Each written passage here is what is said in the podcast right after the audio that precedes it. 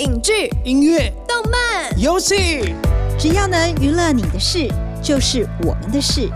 欢迎收听《娱乐住海边》。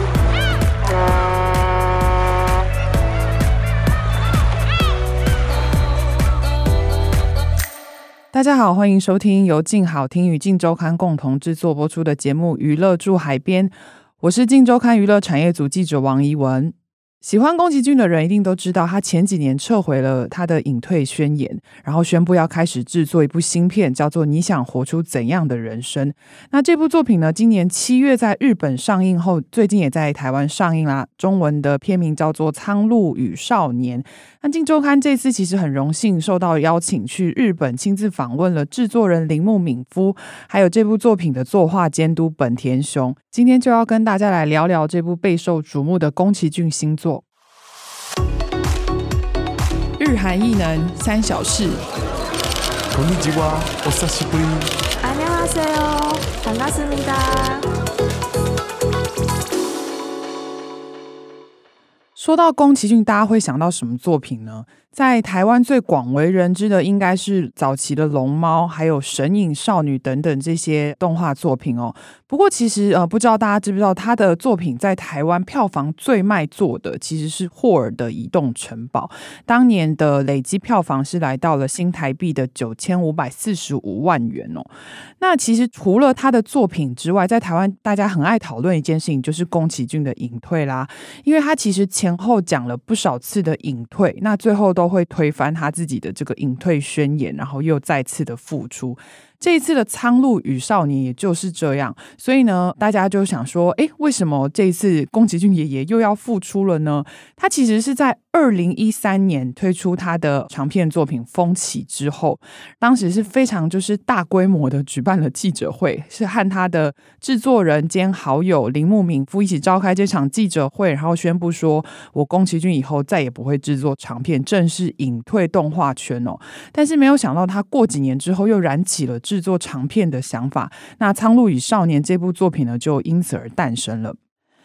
那为什么呃宫崎骏会想要创作这部作品呢？首先，我们就来聊一聊这部作品它诞生背后的一些小小的故事哦。这部作品呃，我刚刚其实有提到，他当初宣布的时候，片名是叫做《你想活出怎样的人生》。那《苍鹭与少年》这个名字其实是海外所使用的译名哦。它在日本的原名也是《你想活出怎样的人生》。那这部作品的片名其实是出自于一本小说，小说的作家是吉野源三郎。那他的小说这。这部同名小说呢，其实跟电影本身是没有任何的关系的。但是当年宫崎骏在读完这本小说之后，他有很多很多的感触，所以呢，他就跟铃木敏夫说，他想要制作新片。然后，其实这部作品在上之前，铃木敏夫在日本有收到很多的访问跟瞩目，就是他有讲说，当时宫崎骏来拜托他的时候，其实真的是有点难看的状况，因为就是宫崎骏自己也知道，他已经召开了记者会，说他要退出这个动画圈，但。突然又说要做长片这件事情，他知道这样子有点难看啦。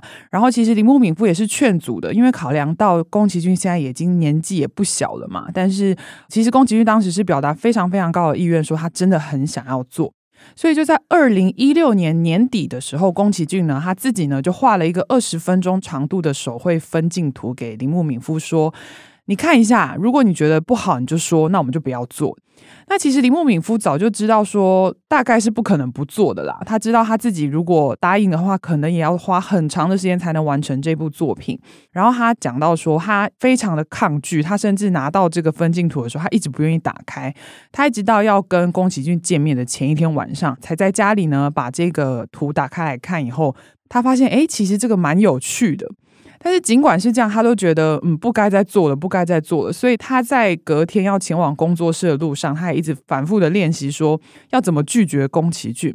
没有想到宫崎骏这时候居然出了一个绝招，就是铃木敏夫他抵达工作室的时候，宫崎骏居然突然问他说：“你要不要喝一杯咖啡？”然后铃木敏夫就说：“宫崎骏跟他工作了这么久，他们两个认识了四十多年，他从来没有问过说要不要喝咖啡这件事情，所以他就觉得说。”哎，他是不是真的很想做这部片？然后他也因为他的这句话就是心软了啦。他真的感受到说，宫崎骏非常非常想要完成这部作品，所以他就答应他，决定开始创作这部作品《苍鹭与少年》哦。那决定开始创作之后呢，铃木敏夫觉得，我们刚刚有提到说，其实宫崎骏现在年纪非常大，他今年已经八十二岁了，所以铃木敏夫就考量说，不应该让宫崎骏再受到一些时间啦，或是金钱上的限制，所以他希望可以有很充裕的时间让宫崎骏去创作之外呢，他也希望说可以透过这部作品看到年轻时期宫崎骏的那种热情啦，跟他的一些风格这样子，所以他想要试试看说，在一个不受限的环境下能够。做到什么样的程度？所以他这部作品确定制作之后，他是婉拒了过去曾经一起合作的一些出资方，然后是由吉卜力工作室用独自的方式来制作这个《苍鹭与少年》，然后他并没有设定任何的截稿期限哦。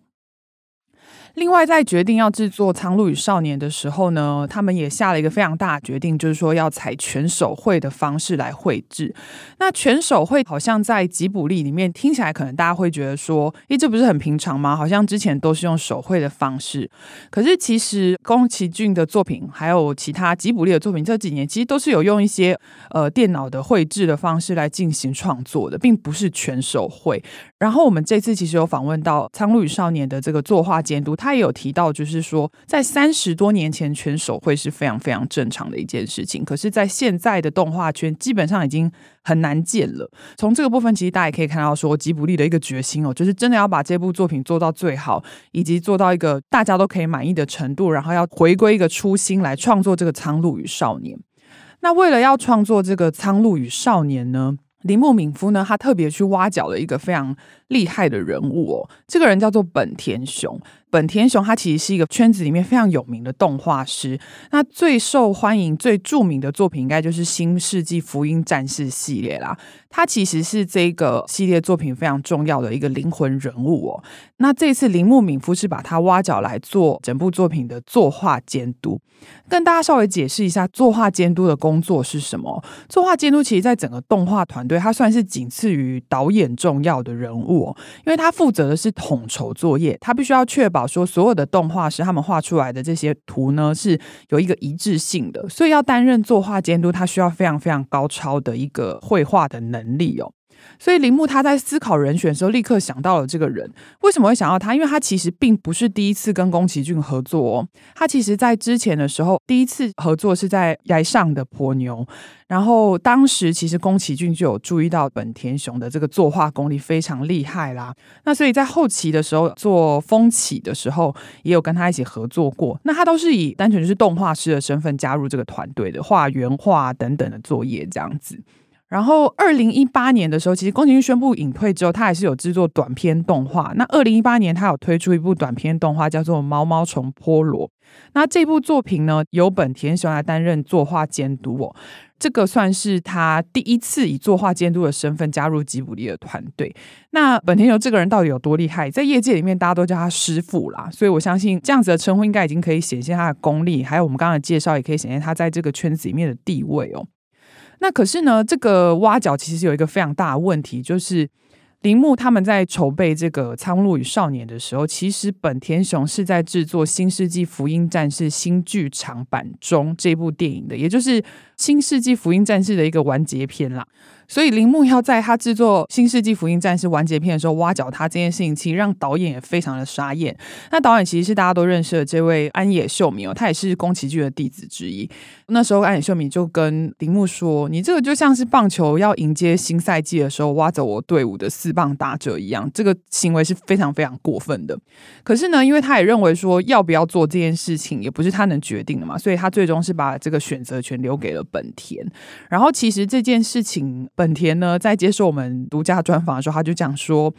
他其实是蛮想要做《苍鹭与少年》的，因为他就讲说，宫崎骏毕竟是他们从小看到大的一个导演，这样子能够跟他合作，当然是一个非常非常难能可贵的机会。加上其实大家都觉得这部作品可能会成为宫崎骏的最后一部作品，所以他当然觉得这是千载难逢的好机会啦。但是他也坦言说，其实《新世纪福音战士》这个剧场版的电影呢，算是一个完结篇嘛，所以以一个在这个团队这么久的成员来说，他也希望可以继续做这个部分。所以他一开始是。有一点算是野心蛮大，他想要做两个，他两边都想做。但是那时候安野导演就跟他说：“你就自己看着办吧，这样子。”然后他说：“其实一直以来他们都有想要说找一个时间来好好讨论一下这件事情，但是两边都很忙，所以最后也没有成型。那最后呢，他偷偷跟我们说，他是觉得《苍鹭与少年》那边比较热情，然后呢，所以他就最后决定说。”嗯，他们就是比较积极，所以我决定加入《苍鹭与少年》。他最后就是放弃了《新世纪福音战士》哦。这个事情其实呃，我不知道台湾的听众们会有什么样的感觉。可是其实在今年年初的时候，就已经在动画圈掀起蛮大的讨论。然后在那个《新世纪福音战士》的团队名单出来的时候，大家就有惊觉说：“哎，本田雄怎么不在里面？”然后后来才知道是原来他是被宫崎骏给挖角挖走了，就掀起了非常大一个波澜哦。不过，本田雄的加入，他其实成为这部宫崎骏的新作品《苍鹭与少年》非常非常大的一个助力哦。本田雄有提到说，这次参与《苍鹭与少年》算是有非常多很新的体验，像是我刚好提到说全手绘这件事情，因为在近年其实已经非常少见了，所以他就觉得说，诶，这个也是一个蛮好、蛮珍贵的一个制作的环境哦。他没有特别觉得说啊，这样压力很大啦。他觉得说，诶，这是一个很好的机会。那另外就是说，因为有很多手绘的作业嘛，他有提到这次的那个作画张数的部分，其实大部分吉卜力的作品都是大概十三万到十六万张居多。那他就说，这次其实没有特别公布，不过就他所知是没有超越风起的，没有大家想象中的这么严重，这样子。那《苍鹭与少年》在有这些呃非常厉害的动画师的加入之后呢，花了非常长的时间制作，前后的制作其实是来到了大概快七年左右。资料显示，就是说他们其实光分镜图就画了三年。然后还有一个说法是一个月其实只有做出一分钟的分量，但是其实这是有点夸饰啊，就是。他们在早期的前置作业其实花了蛮长的时间，那后来当然是有一些稍微加速，然后才能顺利在今年七月上映。那因为我刚刚有提到说，其实铃木敏夫在最一开始是不想要设定任何的截稿日的，所以我在访问他的时候，我就问他说：“那当初怎么会有一个今年七月上映这件事情发生？是谁来决定这件事情的？”然后铃木就说：“其实我也不太记得到底是什么样的状况了，但是他说他大概隐约回想起来是在两年前左右的时候。”呢，电影发行商就是东宝，还问他说：“嗯，是不是差不多可以安排一下上映时间了呢？” 其实这个时间点上已经也制作了快五年了哦。后来他们就是在跟东宝开会的时候呢，讨论到说是不是可以在今年七月安排上映。不过其实铃木敏夫就有提到了，他就说：“其实我是觉得再多花一点时间也没有关系的啦，因为他就是一直都强调一点，就是他希望呃在做这部作品的时候可以放手的。”让宫崎骏让整个动画团队去尝试做一些过去的作品比较没有办法做的事情，这是他最大的一个目标。所以他认为花多少时间其实并不是太大的重点。其实也有一些就是报道就指出说，其实宫崎骏对于没有期限这件事情是感到非常的不安的，因为他其实过去的创作都是有期限的。所以当他不知道他自己的完成期限是什么时候，听说他就是有一直去找铃木说。所以我们到底什么时候要完成这部作品？这样子，我就问铃木说，他跟宫崎骏提到说要上映的时候，他的反应是什么？然后他就说，宫崎骏其实没有特别说什么啦，但是因为他们也判断说，其实差不多作品也可以收尾了，所以他说他其实就是跟宫崎骏讲说，反正等你准备好了，我们就要上映了，所以希望你可以按照自己的步调下去做。那我们刚刚还有提到，就是说这部作品是吉卜力独资制作的嘛？这里其实有一个比较特别的东西想跟大家分享，就是呃，如果很喜欢看日本电影，一定都听过也叫做制作委员会的东西。你们在一些剧照或者一些相关素材上面都可以看到这样子的标识。那所谓的制作委员会是什么呢？它其实就是为了让一部作品它可以顺利的拍摄完成的一种集资的方式。它就是集结各大呃企业啦，跟一些愿意来出资。协助制作这部作品的人组成一个所谓的制作委员会，有一定的资金之后，然后再来进行这个电影的拍摄跟制作。因为这个形式其实到底是从什么时候开始的，没有人知道，并没有一个明确的记载说，哎，这个是从谁开始的。但是铃木敏夫就跟我们说，在日本大家都认为是他开始这个制度，因为他其实当年在。做一些动画电影的时候，有去各处集资这样子，然后好像大家就认为说这样子的形式是从他这边所开始的，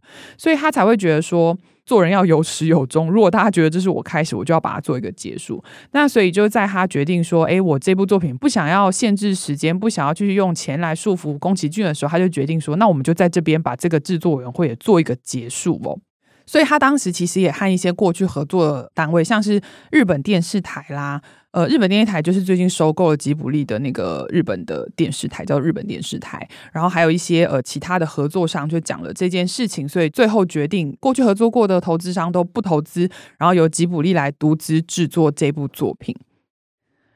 除了我们刚刚所提到，就是比如说全手绘啦、吉卜力独资等等这些事前制作上面的一些比较特殊的地方，另外还有一个非常非常特别的，我相信喜欢宫崎骏的朋友一定都有注意到，就是《苍鹭与少年》它在上映前是没有进行任何宣传的，然后其实这件事情也变成了一个很好的宣传啦。那怎么说它没有宣传呢？如果一直有在关注宫崎骏新片消息的人，一定知道，它其实是在去年十二月的时候才首次公布了这。这部电影的海报哦，然后呢，就是全部了，它没有任何的预告，没有任何的剧照，也没有任何关于这部作品的故事的描述，所以其实大家并不知道这部作品到底要讲什么故事。呃，我们刚刚有提到这部作品在日本的片名叫做《你想活出怎样的人生》，可是它海报当初出来的时候是一只被切割的苍鹭。所以到底要说什么故事呢？大家都不知道，其实非常非常非常的神秘。然后本来以为说，哎，会不会在上映之前还会有一些什么样的讯息？其实没有，就是上映之前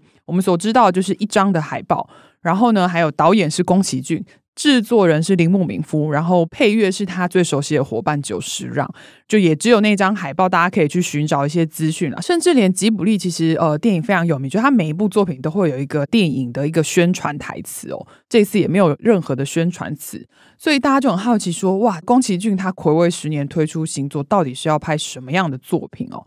那其实铃木敏夫就有提到，他就说他为什么会这样做？他说他觉得其实现在电影在上映前的宣传已经太多太多了，就是这些宣传其实已经告诉大家太多电影里面的资讯，他觉得这是一个剥夺观影乐趣的行为哦。所以这次他就觉得说，OK，那我们就不要宣传好了。那看这样子的方式，我们在不给观众一些事前资讯的状态下，可以吸引到多少观众进来看，它会有什么样的效果？那我们刚刚提到这张海报，其实也蛮特别。这张海报其实是宫崎骏他其实画好了一个手绘的图片，然后这个图的原图大家可以去找我看。这个原图现在是在网络上应该找得到，它是一本杂志叫做《Switch》的封面哦。这个图里面上面有两只苍鹭，一只是普通的苍鹭，一只是鹿男。鹿男是什么？大家去看电影就会知道，我们就不详述了。然后，当宫崎骏给了他这张图之后呢，铃木敏夫就自己开始各种的裁切，想说我怎么切看起来最有感觉，然后就裁切成大家现在所看到的那个海报哦。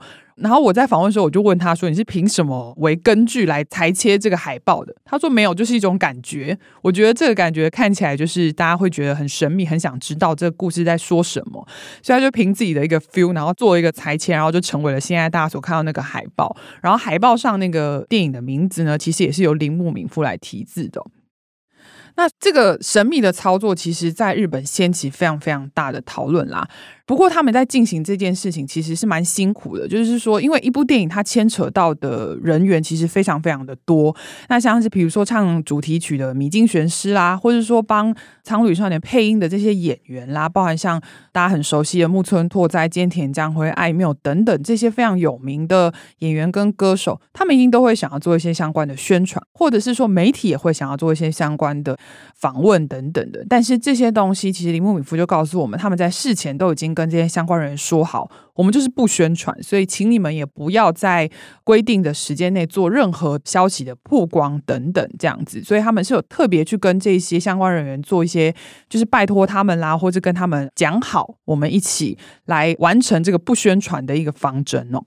那特别，我刚好提到说，就是米津玄师啦，因为米津玄师大家也都认识这位非常非常有名的歌手嘛。他这次帮《苍鹭与少年》量身定做了一首主题曲，叫做《地球仪》。可是这个《地球仪》其实在上映之前也是没有人知道的，也没有人知道是不是米津玄师，还是是谁要演唱这个主题曲。但是有一个非常有趣的一个状况发生哦，因为太神秘了，所以其实《苍鹭与少年》七月在日本上映当天，在推特上就已经引发非常非常大的讨论。因为大家都想要冲第一场去看，看看到底宫崎骏睽违十年的作品拍了什么样的故事，然后还有到底谁参与了配音，然后到底谁唱了主题曲这样子。然后所以很多网友就透过网络上去先寻找任何还没有看的人，就会开始去寻找很多可能性嘛。然后其实呢，就是可能是有一些真的比较关注这件事情的网友就有说。他们曾经就是有看到米津玄师呢，他进出吉卜力工作室，所以就有一说法，就是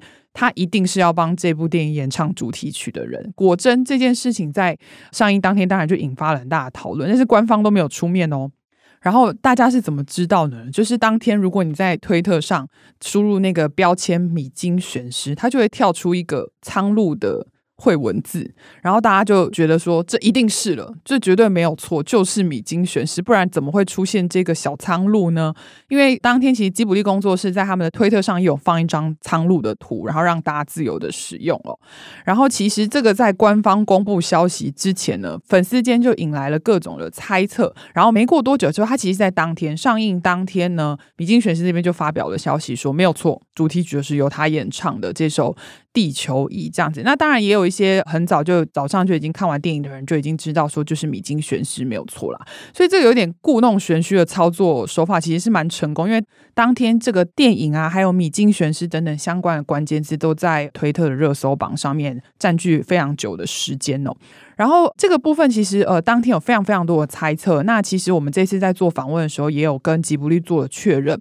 这个推特的会文字。并不是吉卜力的东西，而是配合米津玄师主题曲所制作的东西哦。所以铃木敏夫说他根本不知道这件事情。我在访问他的时候，我就问他说：“哎，你知道这件事情其实当天在网络上掀起很大的讨论吗？”那铃木敏夫其实不是一个很爱用网络的人，因为他也是一个七十几岁的爷爷了这样子。然后，所以他就说他根本不知道当天在网络上掀起了这么大的热潮这样。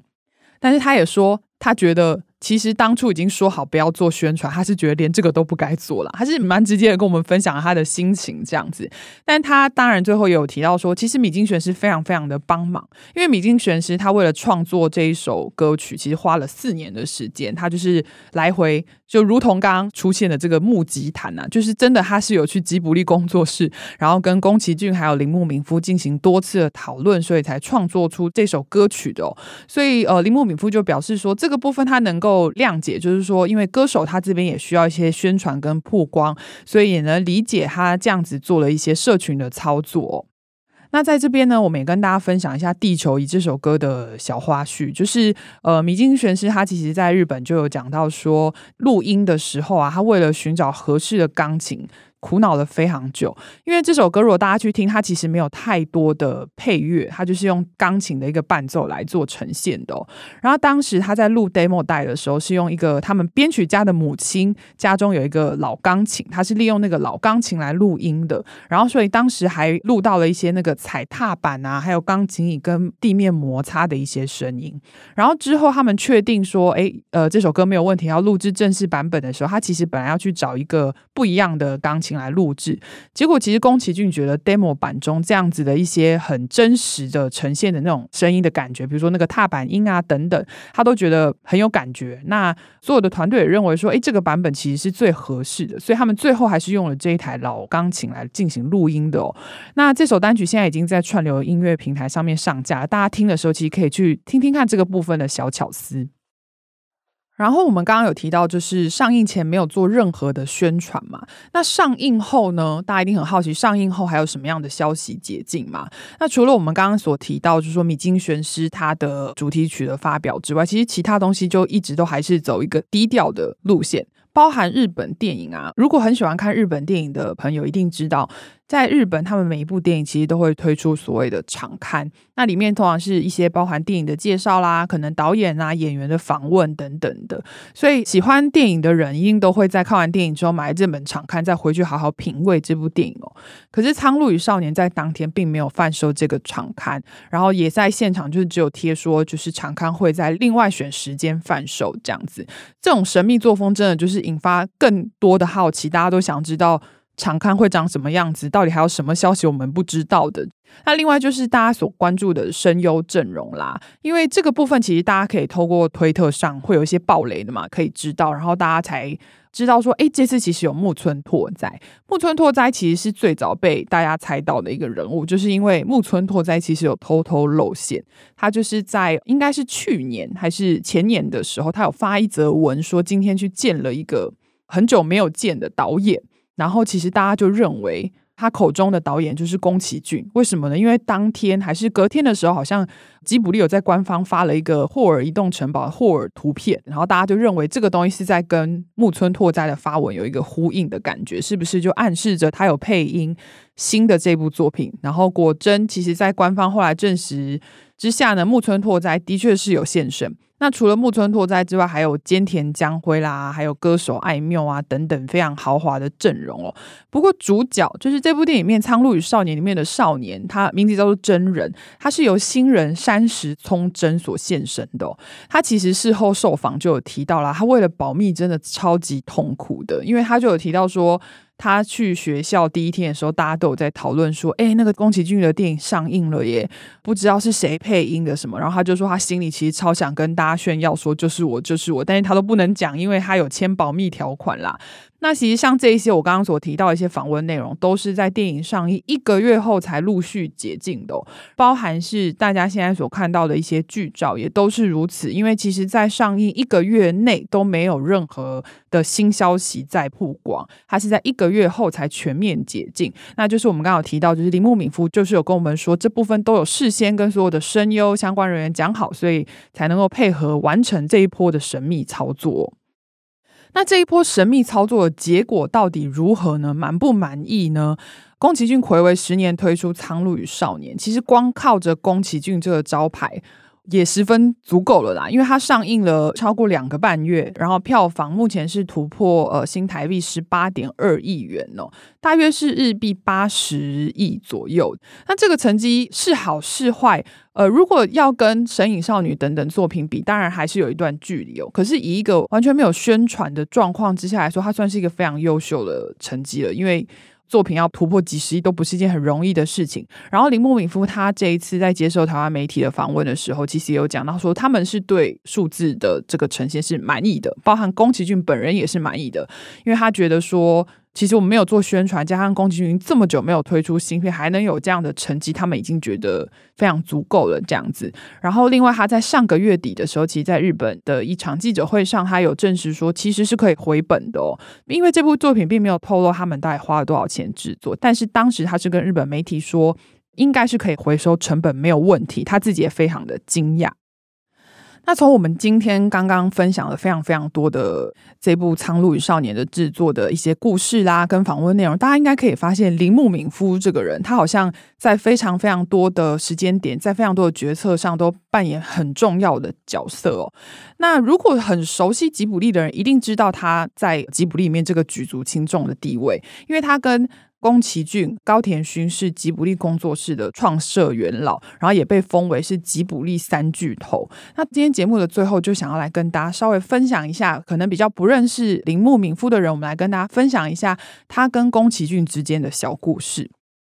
其实他们两个已经认识了四十多年，所以我要细说他们的故事，一定是说不完的。那我们就是今天想要跟大家稍微分享一下他们最一开始到底是怎么结缘的，这样子。他们俩的关系其实简单来说就是有点相爱相杀的关系，这个我等一下会再稍微跟大家做说明哦。那他们怎么认识的呢？其实铃木敏夫他一开始是在一个出版社叫做德间书店里面工作，他是一名编辑这样子。那他在一九七八年的时候被公司任命去。负责一本新的动画杂志，叫做《Animage》。然后他在他的书里面有提到过说，他其实当时因为那个页面非常的多，所以他就需要做非常非常多的采访。然后他其中宫崎骏就是一个他锁定的目标这样子。然后其实当时一开始宫崎骏根本懒得理他，就觉得说这个人你是谁？我为什么要听你的话？我为什么要接受你的采访？那后来其实铃木敏夫没有放弃，他就是每天跑去他的工作室烦他什么的。然后最后他就是两个人就终于搭上了话啦。然后所以才开始了有一些互相认识的一些进展。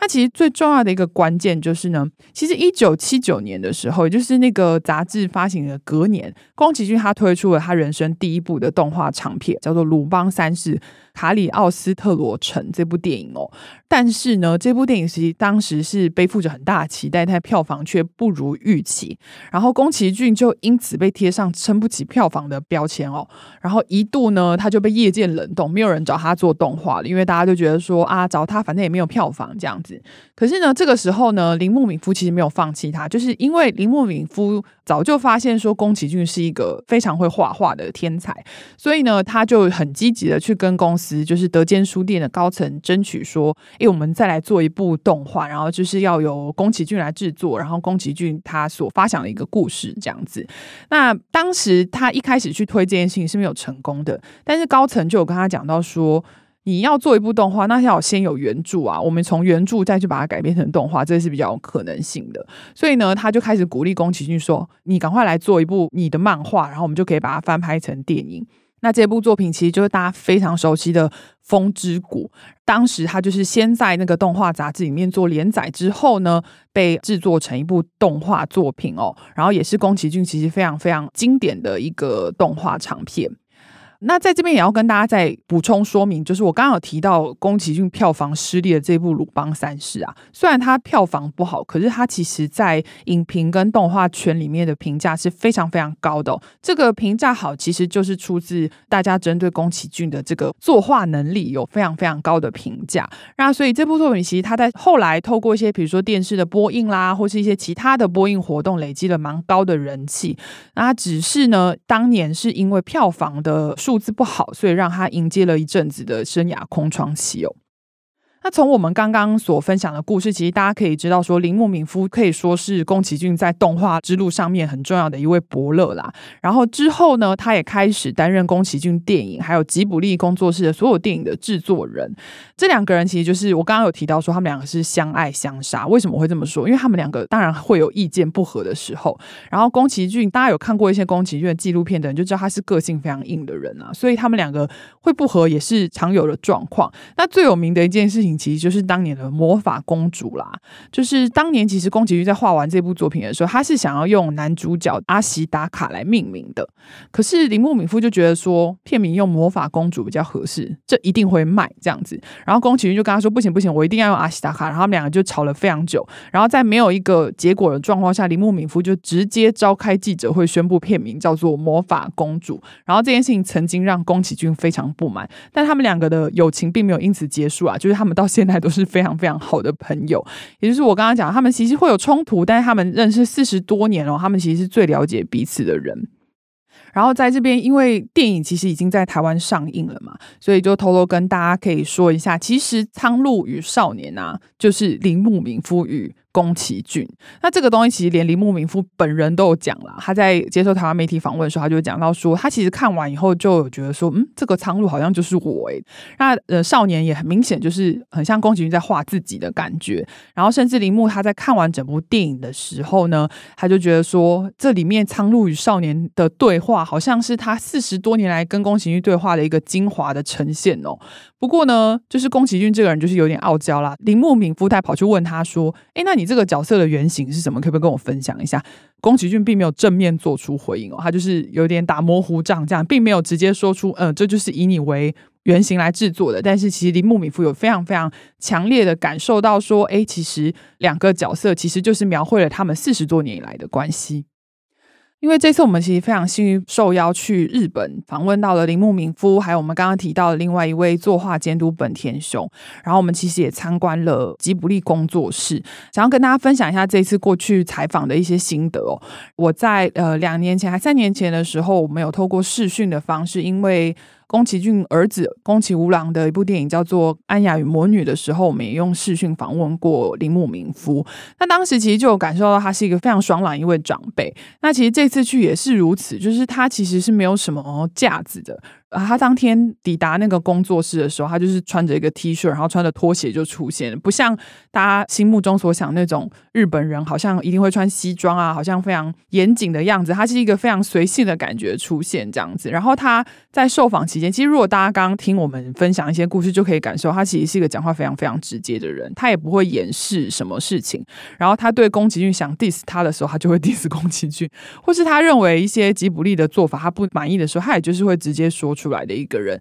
那在受访期间也是如此啦，然后就是非常非常真性情这样子。然后呃，我记得当天比较好笑的是，因为他是先接受台湾媒体的联访，然后再接受我们镜周刊的独家专访这样子。然后中间其实大概只有留五分钟左右的时间给他做休息，然后他就一直跟我说：“很抱歉，我肚子很饿，我现在一定要吃东西。”所以他就在我面前大吃特吃。他带来的饭团，然后我就觉得，就是他不会去顾忌说，哎，现在有记者什么那种形象，不太像我们一般所认识的日本人呐、啊。他另外还有一个我个人觉得比较好笑的事情，是因为他其实在如果大家有之前有关心一些报道的话，可以发现，就是他在媒体联访的时候，其实有提到说，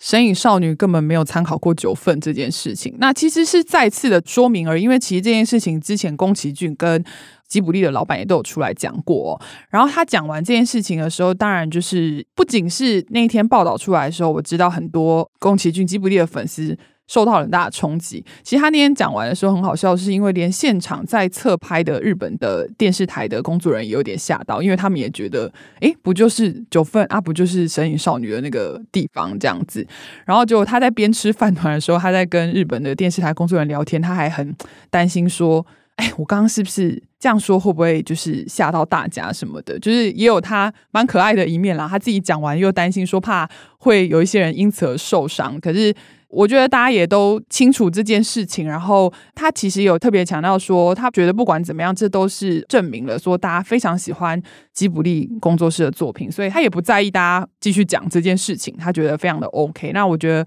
就是可以看到他个性非常的圆滑，然后也很好相处的一个人。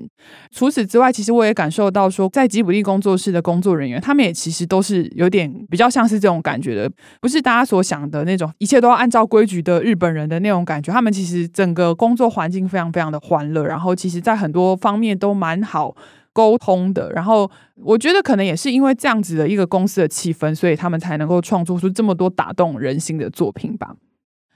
那今天呢，跟大家聊了非常多动画名导宫崎骏新片《苍鹭与少年》的一些背后的故事，也分享了许多这次到日本访问所听到的一些故事啦，还有一些花絮，希望大家都喜欢哦。那如果大家听完这一集的节目有什么样的回馈，或有希望在下次可以在节目中听到的内容，都欢迎到静好听的脸书留言给我们哦。我们下次见，拜拜！感谢听众收听，也请持续锁定由静好听与静周刊共同制作播出的《娱乐驻海边》，我们下次见。想听爱听，就在静好听。